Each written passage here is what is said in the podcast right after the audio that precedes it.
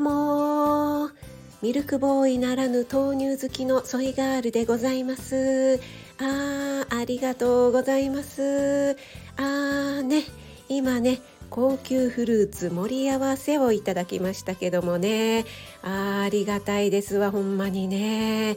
職味さんはねフルーツ大好きなんですわ。またね息子も自称フルーツ男子って言ってね。フルーツ大好き親子なんですわ。ありがたいですわ。ほんまになんぼあってもええですからね。言うとりますけどもね。うちのおかんが2月に食べる食べ物を忘れてしもうて。2月に食べる食べ物を忘れてしもうてどないなってんねん。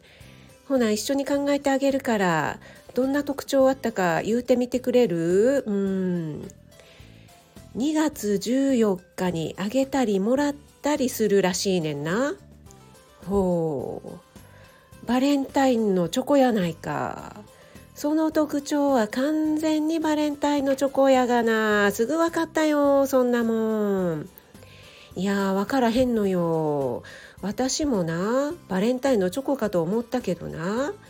ちょっと硬くて小さくて食べるとカリカリしていてタンパク質が豊富らしいねん。ほう。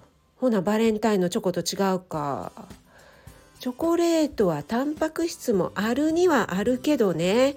ほとんどが糖質なんやから。チョコレートの効果もいろいろありますけどもね。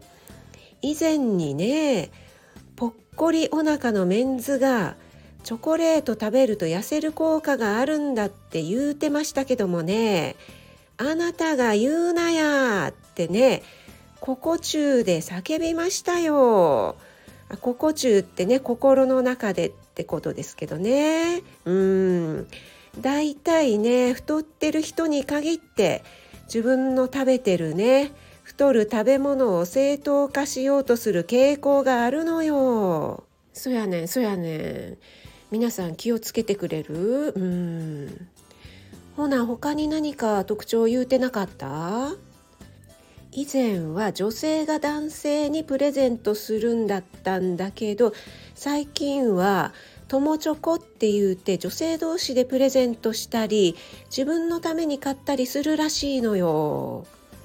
ほうバレンタインのチョコやないか。その特徴は完全にバレンタインのチョコやがな。昔はねドキドキしながら好きな男の子に手作りのチョコをプレゼントしたもんですよ。ほう職味さんもそんな頃があったんですか。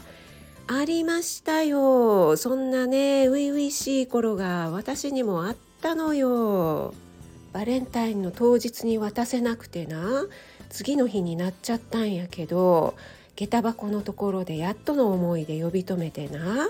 渡したのよ。そしたらな俺に？って言うてなちょっとにっこりしてくれたのよかっこよかったのよあれバレンタインってなんで下駄箱なんやろうな思い出しちゃったやないのそれが分からへんのよ。私もバレンタインのチョコかと思ったけどな。鬼は外福は内って言いながら投げるらしいのよ。ほう。ほなチョコレートちゃうか。チョコレート投げたら大変ですよ。何の罰ゲームみたいになってしまうじゃないの。その特徴は節分の豆やないか。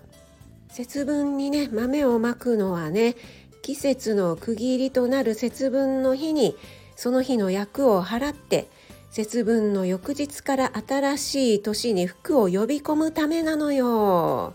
ね。それからイワシの頭を焼いてねそれをヒイラギの小枝に刺して飾るのよ。昔から匂いのきついものはね魔除け厄除けって言われていてね鬼もね逃げてしまうって言われてるのよ。保育園でもねやってましたよ。それがわからへんねん。私も節分の豆かと思ったけどな。ショコラって言うらしいねん。チョコレートやないかい。チョコレートはフランス語でショコラ。それもう答えみたいなもんやろ。おかんが忘れた2月に食べる食べ物はチョコレートで決まり。いや分からへんのよ。おかんが言うにはな。チョコレートでも節分の豆でもないって言うのよ。おかんがチョコレートや豆まきじゃないって言うなら違うやないかい。今まで節分の由来やら昔のバレンタインの思い出話までしちゃったやないの。どないしてくれるねん。いや申し訳ない本当に。おとんが言うにはな。たくあんじゃないかって。それ絶対違うわ。もうええわ。ありがとうございました。